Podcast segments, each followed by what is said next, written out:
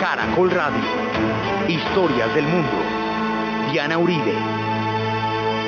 Buenas, les invitamos a los oyentes de Caracol que quieran ponerse en contacto con los programas, llamar al 245-9706, 245-9706 o escribir al email de hotmail.com o la página web www.dianarayauribe.com. Hoy vamos a continuar viendo la segunda parte de la India en tiempos de los británicos.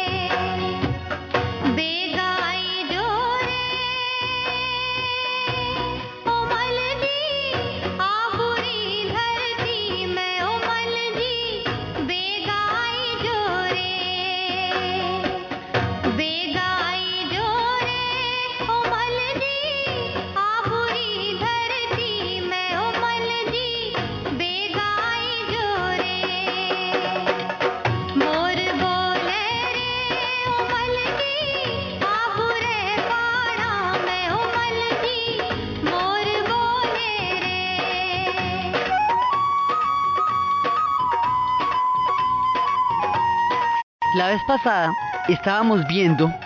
cómo fueron llegando los británicos poco a poco, cómo llegaron en la época en que los portugueses también habían entrado dándole la vuelta con las conquistas de todo el tiempo de la exploración de Vasco da Gama. Ellos se habían quedado con pedazos de territorio en Madras y había una condesa, una princesa de Braganza, después veríamos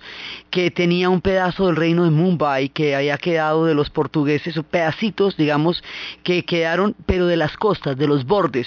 Mumbai originalmente se llamaba Bombay, también así lo llamaron en tiempos de los portugueses y cómo habían dejado unos, unos bordecitos. Y en esos tiempos también estaban todas las potencias, digamos, disputándose la zona, pero los británicos van a llegar poco a poco y van a llegar por el mar. Entonces habíamos visto cómo habían empezado un comercio. En un principio la idea no era la conquista de la India, no era el objetivo al comienzo se fue dando paulatinamente, gradualmente, en la medida en que el comercio de la manufactura de las telas fue requiriendo poco a poco eh, regimientos, cada vez más, eh, cada vez más cantidades de soldados, el comercio se fue volviendo cada vez más importante en la medida en que algunos de ellos se van enamorando de la riqueza y de la cultura de la India, unos de la riqueza y otros de la cultura, porque el billete de todas maneras estaba detrás de todo eso también, y cómo se van estableciendo las relaciones entre estos dos pueblos, cómo habían llegado al partir del hecho de que un médico británico le había salvado la hija a uno de los, a pues a Yahir, y él le había dicho que qué podía hacer con por él, y él le había dicho que por él nada, pero por su país sí, y que por su país era el comercio. Ellos llegan cuando la India está en una crisis, digamos, de empobrecimiento por las continuas guerras de la caída del imperio mugol, que eh, en el momento en que el imperio mugol ya empieza a entrar en decadencia, hay una especie de desorden, digamos, ya no, ya no puede imperar como lo hacía antes, ya no puede organizar toda la India como llegó a tenerla en algún momento, entonces se producen cantidades de vacíos de poder en la guerra entre los rajas y los mugols, y esto va a empobrecer muchas zonas. Así que cuando ellos llegan, de todas maneras hay zonas que han experimentado pobreza, no están en las mejores condiciones, pero siguen siendo una nación muy rica, lo suficientemente rica para poder interesar a los británicos. Entonces los británicos están en ese momento por el mundo y lo que les interesa en la India en un principio es comerciar. Habíamos visto cómo esto se había desarrollado con relativa tranquilidad inclusive con una especie de enamoramiento y mutua fascinación entre la India y los británicos, porque para la India era novedoso el tema de las manufacturas, el tema de, todo lo que fueron trayendo los ingleses y luego ya los ferrocarriles, que es la línea férrea más grande de toda el Asia, la que se hace en la India hay una mutua atracción y las cosas tenían un carácter más o menos apacible dentro de lo, de lo que puede ser hasta la rebelión de los cipayos. Pero antes de la rebelión de los cipayos hay un incidente que permite la entrada, ya digamos, el dominio británico sobre la India y es en la historia del agujero negro de Calcuta. Hasta ahora, la cosa está dada entre la Compañía de las Indias Orientales, o sea, lo que está funcionando en la India en la primera etapa es la Compañía de las Indias Orientales, la que va a entrar a comerciar con ellos, la que les va a vender las telas, la que va a entrar en tratos con los rajás y que va a aprovechar las alianzas con los rajás para establecer las luchas contra los mugols y la que eventualmente va a terminar eh, acabando con los mugols y emparentándose con los rajás, pues no emparentándose sino estableciendo alianzas. Ellos no se mezclaron nunca, era muy difícil que se mezclaran, no solamente en términos, no lo hicieron en ninguna parte del imperio. Ellos tenían una un sentido de no, digamos, un sentido de superioridad que es parte de lo que de lo que va a jugar en su contra la historia, ese sentido de superioridad que ellos tenían, pero sí van a establecer alianzas políticas importantes y van a establecer tratos en los cuales los rajas mantienen los privilegios, pero ellos entran a dominar las regiones. Y así se van metiendo poco a poco, pero esto es en términos de la compañía, todavía no son los términos del imperio. Y la cosa se va manteniendo de esa manera hasta cuando se produce un incidente y ese incidente ya le cambia el curso las cosas. Ellos entraron ya formalmente en 1609, cuando decidieron establecer un comercio formal con la India, cuando Jacobo I decidió renovar las patentes de la Compañía de las Indias Orientales y darle a la sociedad de comerciantes que habían se había constituido ocho años antes un monopolio sobre el Asia sin límites, o sea, empiezan sobre una concesión. Así es como empiezan. Y esto es como se va dando poco a poco hasta que la van a triangular. Cuando ya empiezan a establecer los puntos en Madras, Calcuta y Bombay, ahí la tienen. Cuando la triangulan ellos, cuando sacan la escuadra, ahí usted ya perdió el año. Entonces cuando la, la triangulan ya la cosa empieza a, a hacerse mucho más fuerte. Pero lo que va a cambiar la condición digamos, el, primer tropiezo grande antes de lo de los cipayos, es un acontecimiento en el cual había un gobernante, ellos llamaban Nabab. Un Nabab, esto ocurre en 1756 en Bengala, en el estado que en ese momento es musulmán de Bengala, y allá acaba de subir al poder Ciro Dala, un joven eh, inexperto, eh, de carácter fogoso, y subió al trono y le dio por atacar al fuerte inglés en Calcuta. Entonces la, mayoría de los europeos que estaban ahí huyeron y él arrestó a los otros, quedaron, tomó 146 prisioneros. A los prisioneros los encarceló en un calabozo que medía 5 metros y tenía 4 metros de, metros de ancho. Eso era en el calor de, ese momento del verano de la India, el calor del verano de la India, nadie se lo imagina, porque esto cuando está fresquito, lo que llaman nice, es de 38, 40 grados, eso es una temperatura eh, benigna. ¿sí? Pero digamos así, cuando está suavecito, 38, 36, eso ya es pues brisita suave. Pero cuando esto está en verano, eso es increíble. En general nadie va a la India en verano porque no hay quien aguante eso. Entonces ellos murieron de asfixia en el agujero negro de Calcuta y empezó la cosa el 20 de junio cuando ellos empiezan a morir y al final cuando llegan y los rescatan hay solamente 23 prisioneros. Entonces los sobrevivientes, bueno, eso es toda una clase de historias en que los sobrevivientes se tomaban el sudor los unos de los otros. Algunos dicen que este incidente nunca existió, hay quienes dicen que fue una invención, cierto o no. El asunto fue que esto dio pie para una historia que nadie se iba a imaginar.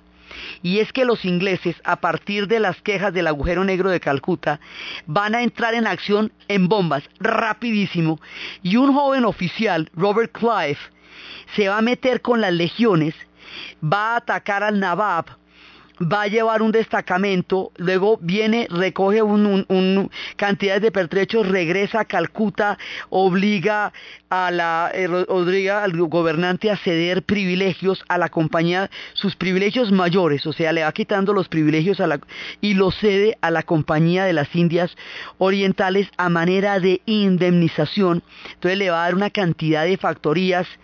eh, empieza, obliga a la familia a aceptar empleos, entonces empieza, digamos, a gobernar todo. Y este personaje, Clive, que era un tipo que había llegado con un puesto burocrático a la India a los 18 años, empieza a montar a partir de este incidente, le va a sacar todo el provecho que puede. Entonces empieza a, primero, derrota al Nabab, le quita los privilegios, se hace con las factorías que él tenía, luego regresa y lo ejecuta además.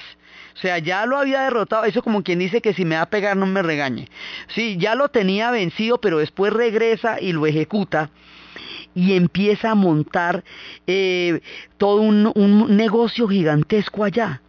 y eso hace falsificaciones y eso hace eh, toda clase de convenios y de sociedades que son eh, para enriquecimiento de él y de sus hombres y va llevando, luego es cuando va a conquistar un ejército, ya el 23 de junio va a llevar 800 británicos y 2.200 mercenarios que había conseguido por ahí, le hace un ataque al Nabap, lo ejecuta, eh, y finalmente se hace con toda la con toda la región y ahí en ese momento la compañía de las Indias queda al mando de la India, la compañía. O sea, lo que va a ocurrir a partir de la maniobra que Clive hace como represalia por el incidente del agujero negro de Calcuta, le permite a la compañía de las Indias Orientales apoderarse del país. Así de simple y ahí es cuando empiezan, pasan de una relación comercial, ventajosa, pero comercial,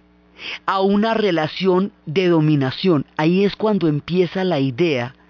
de dominar y de conquistar a la India, ya no solo en su comercio, sino como sociedad, como pueblo ahí cambia la condición de la presencia de los británicos en la India, que hasta ahora era simplemente un asunto comercial. Ahorita después del agujero negro de Calcuta, ellos con un papayazo de esos van a quedar esmontados y se va formando lo que después se conocería como el Raj británico, o sea, el reinado británico. Al principio, los gobernantes ni siquiera, esto es un acto audaz casi individual de Clive a nombre de la compañía. La corona todavía no estaba interesada en el tema, en esta parte del relato. ¿Cómo sería lo poco interesada que estaba la corona británica en el tema de la dominación de la India hasta antes de, los incidentes que van a ocurrir a continuación? Que Carlos II de Inglaterra, que ocupaba el trono de los británicos cuando se habían establecido las primeras factorías por allá en 1660, cuando recibió Bombay como dote de su esposa portuguesa Catalina de Braganza, le alquiló la ciudad a la Compañía de las Indias Orientales por 10 libras esterlinas al año. O sea, le alquiló, el, el imperio le alquila, una cosa que es una dote de ellos a la compañía. Entonces la compañía va teniendo casi que un monopolio ella misma, ni siquiera el imperio, sino ella misma. Y esa es como la, primera parte. Ya a partir de esto entonces empiezan a pensar en crear todo un sistema de gobierno, en montar toda una burocracia y en crear una clase de terratenientes y en empezar a crear impuestos. Y ahí se van a pasar a un pedacito que es muy complicado. Es en ese momento cuando ya el imperio británico empieza a desarrollar su concepto de que ellos tienen el derecho a someter a los demás pueblos de la tierra porque se sienten razas superiores. Sienten que la evolución espiritual, económica, tecnológica y científica de Europa de ese momento es superior a la condición del resto de pueblos del planeta Tierra y que por lo tanto es su deber civilizarlos. Esto sería un concepto que más adelante desarrollaría Rainer Kipling, el autor del libro de la selva, cuando lo decía como la carga del hombre blanco, cuando decía, no, pues tremendo camello el que tenemos nosotros, nos toca civilizar al mundo como si fuera pues una ardua y penosa labor, pero que tuvieran que hacer en todo caso en nombre de la civilización y el avance de la cultura en el planeta. O sea, el grado de arrogancia aquí es de dar alaridos y es la pura época colonial es el tiempo en que se va cimentando el pensamiento colonialista y en que el imperio se va asentando en todas partes. En todas partes quiere decir en Sudáfrica, en todas partes quiere decir en todos lados del planeta hasta llegar a ocuparlo casi todo. O sea, cuando va a terminar casi en el momento en que termina nuestro, nuestra era colonial, que es el tiempo de los españoles, le empieza a tocar al resto del planeta a manos de los franceses y los ingleses. Entonces, poco a poco esto va apuntando hacia allá. El agujero negro de Calcuta es lo que le da el poder a la compañía sobre la India, pero lo que le va a dar el poder al imperio sobre la India es otra cosa diferente de muchísima mayor envergadura en términos de los incidentes y de consecuencias aún más graves y dramáticas.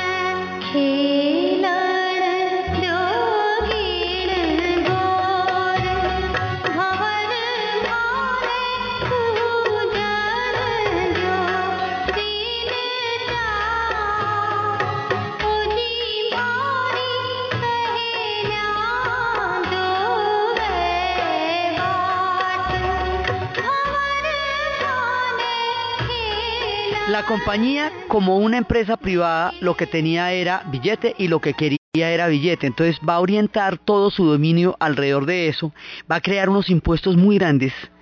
va a crear una clase como una élite de terratenientes que están por encima de los mismos rajás que durante tantos siglos habían gobernado la India van a crear una cantidad, van a desalojar. Eh, la idea era que ellos cobraban sobre, sobre los campesinos unos impuestos muy altos y sobre los grandes terratenientes unos impuestos enormes y que usted no pagaba esos impuestos como tocaba y de la manera que tocaba le quitaban la propiedad y el derecho hereditario a la tierra. En ese esquema de cosas fue cuando vimos y estábamos contando la vez pasada la película de Lagan porque es en uno de esos impuestos absolutamente abusivos que va a montar la compañía que ellos empiezan a, retarlos a un partido de cricket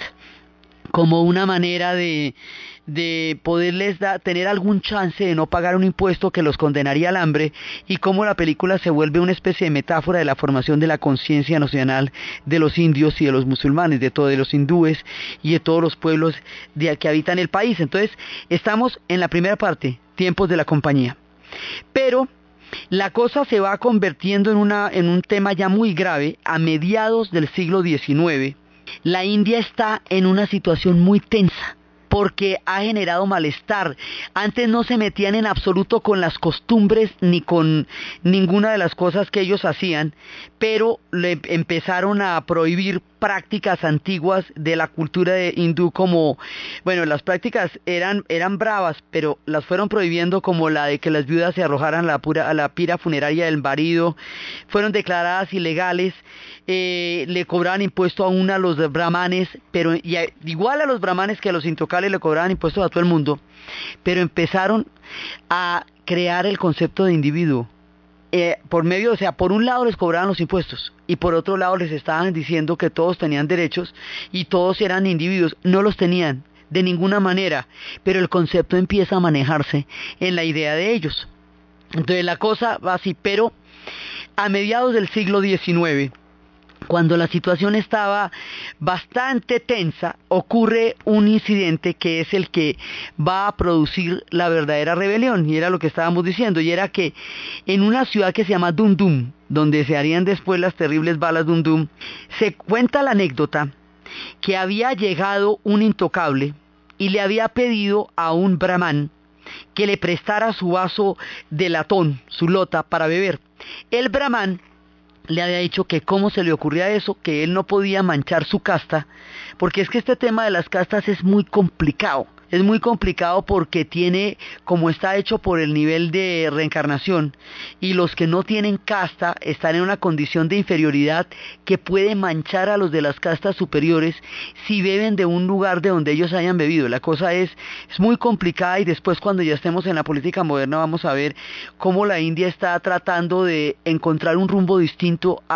políticamente hablando al tema de las castas. Pero aquí en este momento el relato eso está intocado. Entonces el Brahman le dice que no le va a prestar su copa para tomar porque no hay ninguna posibilidad. Entonces dicen la cuenta pues la, anécdota que el intocable le dijo al brahman, ah sí, usted es muy melindroso, ¿no? No quiere tomar, eh, no quiere dejarme beber de su copa, pero en cambio sí es capaz de comer carne, eh, grasa de cerdo a través de las balas. Entonces es que ya se han acercado y están viendo las balas, las nuevas balas que va a estrenar el ejército británico.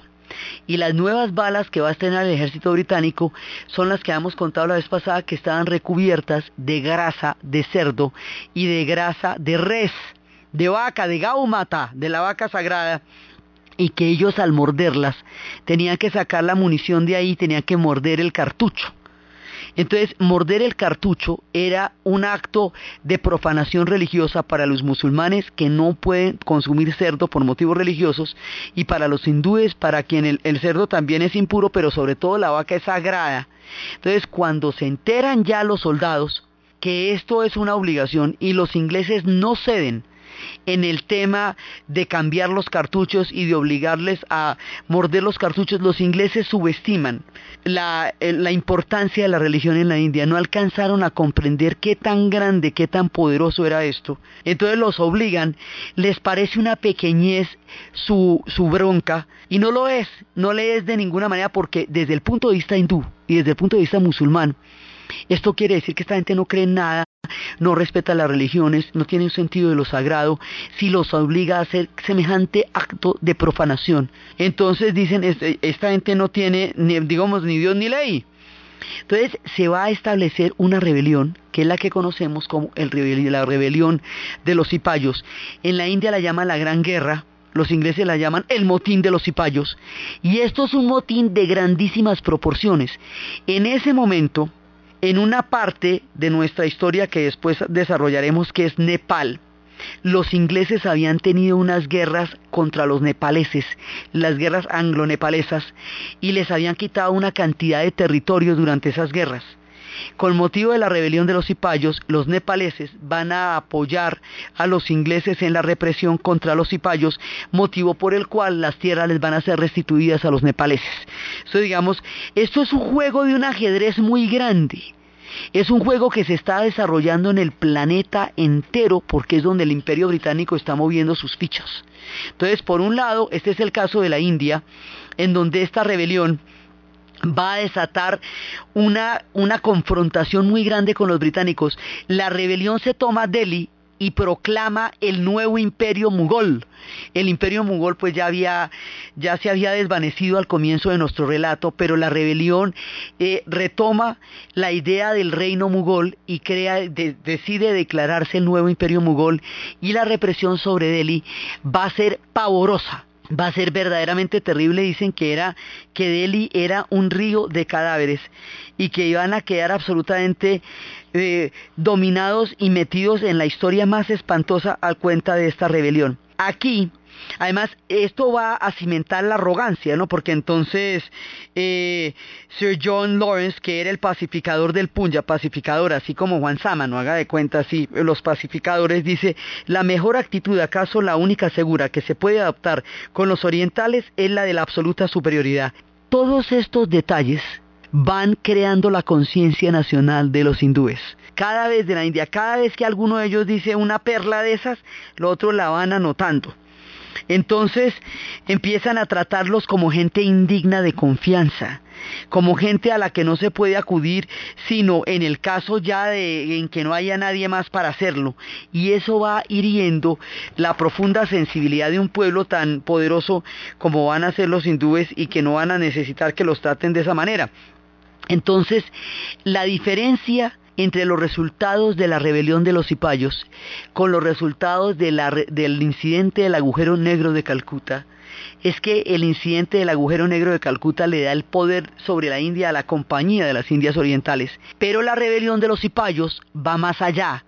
La rebelión de los cipayos y la manera como los británicos la repelieron y la reprimieron le va a dar el control sobre la India no a la compañía, sino al imperio, a la corona. Ahí hay una diferencia muy grande. Antes esto era un asunto de una compañía privada con un poder infinito.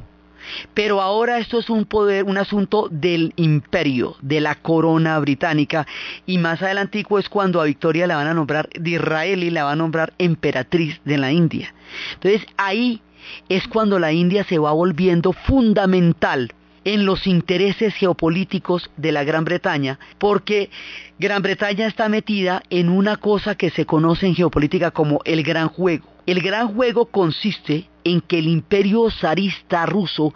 se está expandiendo por el Asia Central, que es un, lugar tan recurrente en todo el relato que hemos tenido a lo largo de nuestro paso por la India.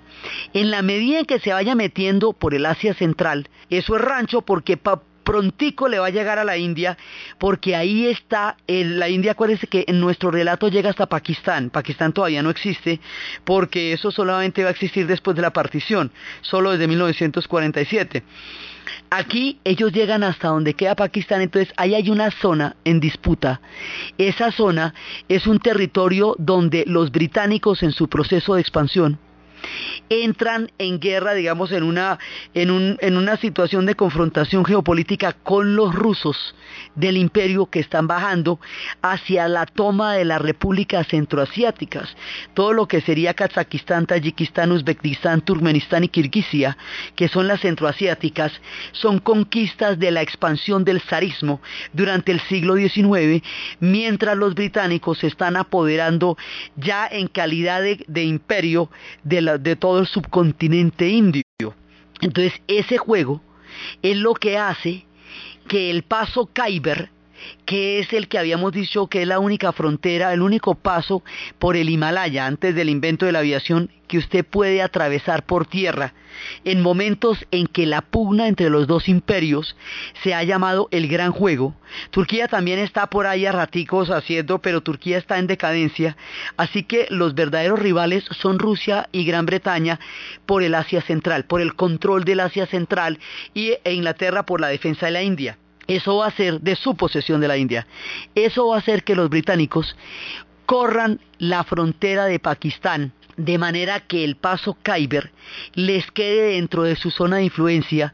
quede los límites con el paso Khyber. El paso Khyber originalmente quedaba en Afganistán y Afganistán es lo que les digo que tiene una etnia pashtun y que esa etnia es una misma con los pakistaníes, es la etnia mayoritaria. Además tiene otras cinco etnias Afganistán, pero esa es la etnia mayoritaria. Al correr el paso Khyber, al extender la frontera del Pakistán hasta allá, al cambiar los límites después de tres guerras contra los afganos, en las cuales las perdieron todas, pero a pesar de que las perdieron, corrieron las fronteras. O sea, la presencia de los británicos en Afganistán no es nueva. Eso hace rato que se habían ido por allá. En ese momento van a atravesar la frontera y van a, anexarse el paso Khyber. Ahí parten una etnia que es una sola, y eso más adelante quedará convertido en dos países, en Afganistán y Pakistán, que en realidad étnicamente por población serían un solo país en ese momento, lo cual genera muchos de los problemas que existen ahora y lo cual hace que todo el conflicto de Afganistán se meta por la frontera a Pakistán y lo arrastre en la guerra en la que están Meturo, pero que hace que rápidamente los británicos tengan un golpe de mano. Ellos van a, a, crecer a base de audacia. Cada vez que pasa una papaya de estas, ellos la aprovechan y la parten. Y de ahí quedan divinamente bien parados. Una de las cosas que tendría en cuenta en el futuro el Mahatma Gandhi es que los pretextos...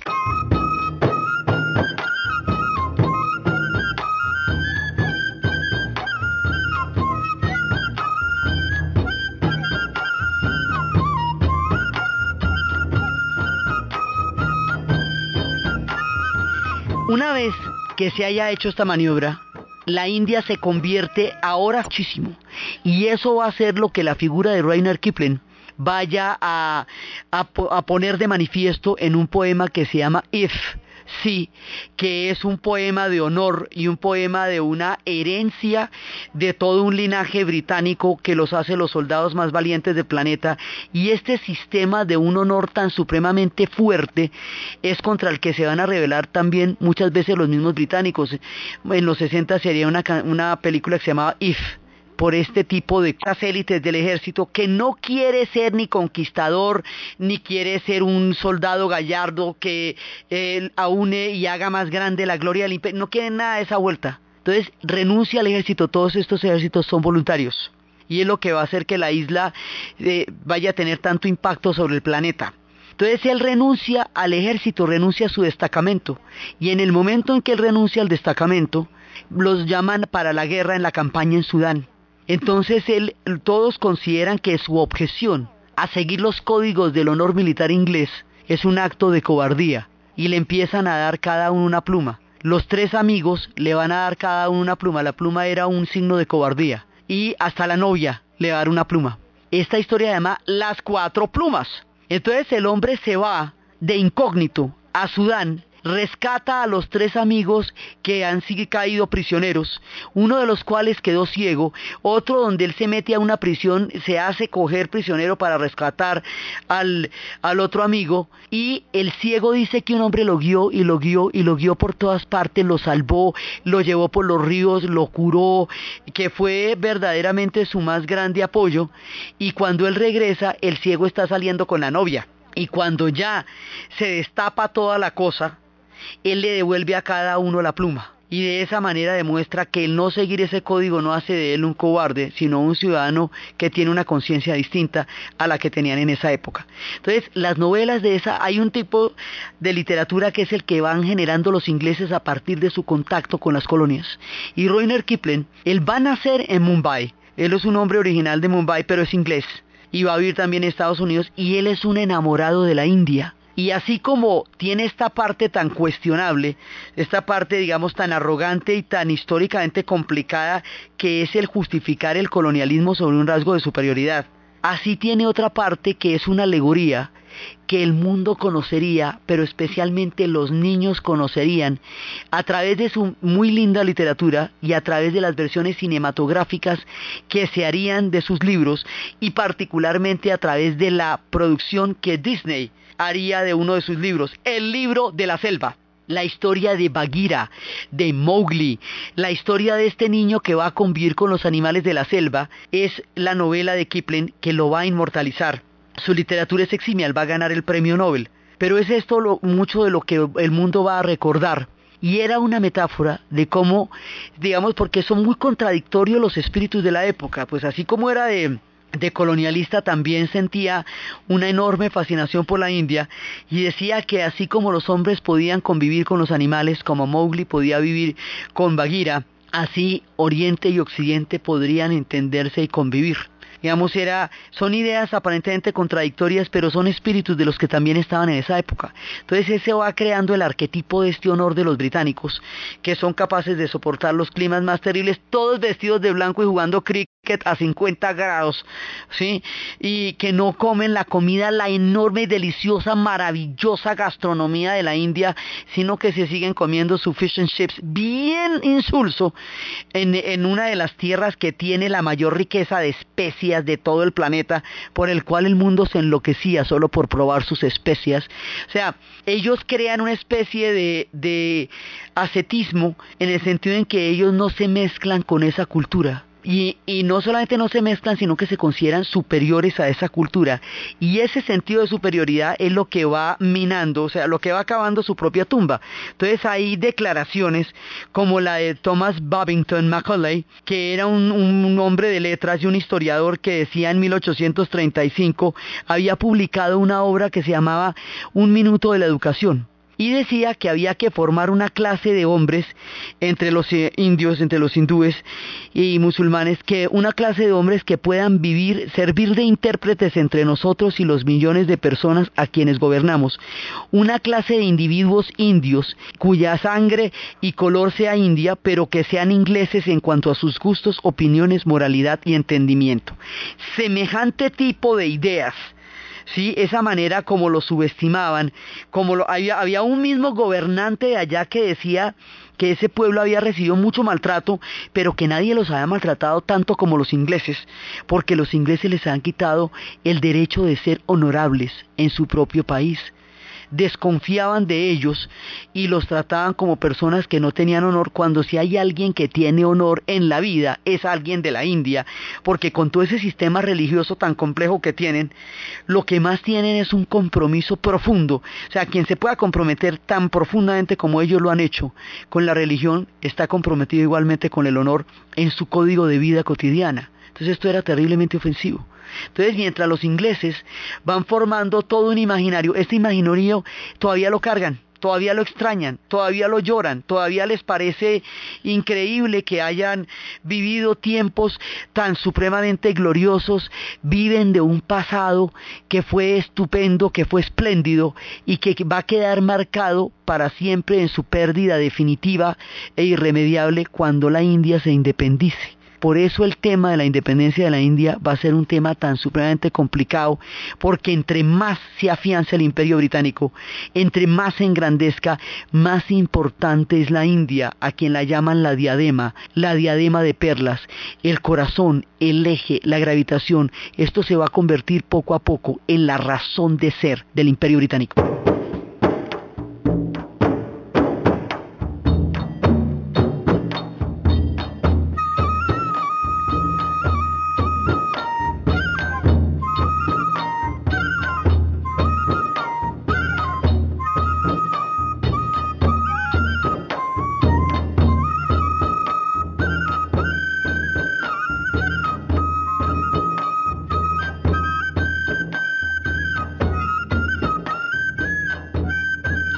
Este tipo de actitudes,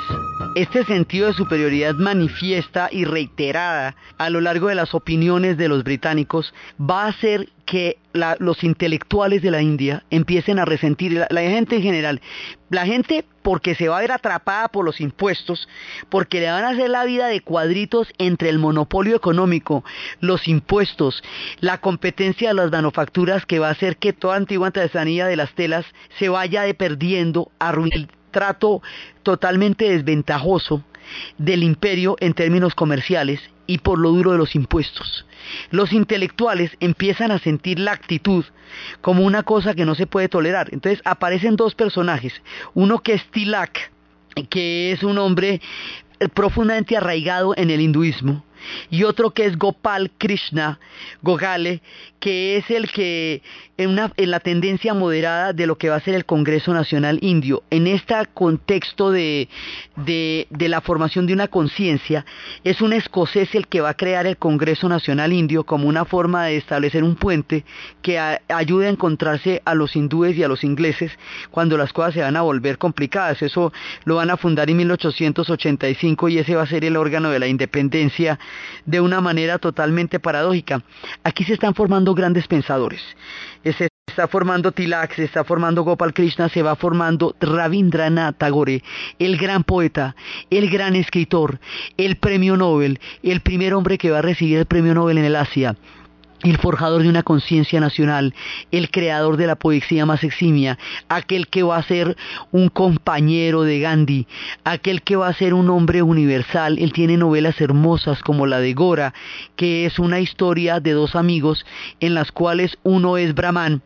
y va entrando más y más en su casta y a medida que va entrando en su casta y en su religiosidad se va separando de su amigo Binar y es la historia de dos amigos a quien el destino separa a medida que sus vidas van forjando caminos diferentes. Este poeta Rabindranath Tagore es una ficha clave en la formación del pensamiento de la, de la independencia y del nacionalismo de la India. Entonces hay una primera parte. Primero, la gran guerra que es la rebelión de los cipayos luego la formación de estos intelectuales, pero ellos no están de acuerdo todavía, por lo menos las disputas entre Tilak y, y, son muy grandes, porque Gopal es partidario de una línea moderada, de una línea en la cual se haga lo que se puede hacer en la medida en que se pueda hacer, porque sabe que las confrontaciones con los británicos son muy peligrosas, mientras que Tilak es partidario de irse cueste lo que cueste, lancen ristre contra los británicos porque hay que empezar a sacarlos de ahí. O sea, la idea ya está gravitando, pero esto todavía no va a coger la fuerza ni la forma necesaria para lograr el objetivo que ellos ya van forjando en su corazón a, finales del siglo XIX. Entonces van en dos direcciones diferentes. Mientras los británicos se afianzan más en la India, se apoderan más de la India y la consideran más indispensable y estratégica dentro de su manera de ver el mundo, los hindúes y los musulmanes empiezan a pensar muy seriamente en la independencia ya después de los cipayos se ve, pues fue muy grave, pero esa es la primera guerra, luego viene la formación de los intelectuales, luego en 1921 se descubren las ruinas de las grandes civilizaciones de Mohenjo y Daró y Jarapa. Con los reinos de Mohenjo, Daró y Jarapa, nosotros habíamos empezado nuestro relato porque son civilizaciones muy anteriores a la llegada de los arios son civilizaciones que se cree que es el origen de los dravídicos, estas civilizaciones que habíamos dicho que habían existido hasta que se considera que hubo una colisión un choque de placas tectónicas entre el subcontinente indio y el Asia, y que eso formó la cordillera del Himalaya y que eso hundió los reinos de Jarapa, Mohenjo y Daró pero estos reinos son muy antiguos y hay vestigios que, se, que hablan de más de 200.000 habitantes, ciudades de más de 200.000 habitantes que tenían toda una escritura que todavía no se ha descifrado hay muchas especulaciones acerca de eso. Se habla de estas civilizaciones, se habla de un reino femenino, de un orden matriarcal que existió en esa época antes de la llegada de los arios, que es el origen del sexo tántrico y del yoga tántrico y que luego los arios cambiaron el orden de ideas. Las mujeres empezaron a perder su valor de gobierno que tenían en los reinos de Javarapa y llegaron los arios, impusieron su sistema de castas y su sistema de dominación, tomaron los antiguos dioses y los hicieron parte del hinduismo. Esas son algunas de las teorías que se mueven. Todavía no podemos comprobar realmente nada porque no hemos descifrado las claves de las civilizaciones de Mohenjo y Daro. Eso tiene una escritura que no es sánscrita, por eso sabemos que es anterior, no es sánscrita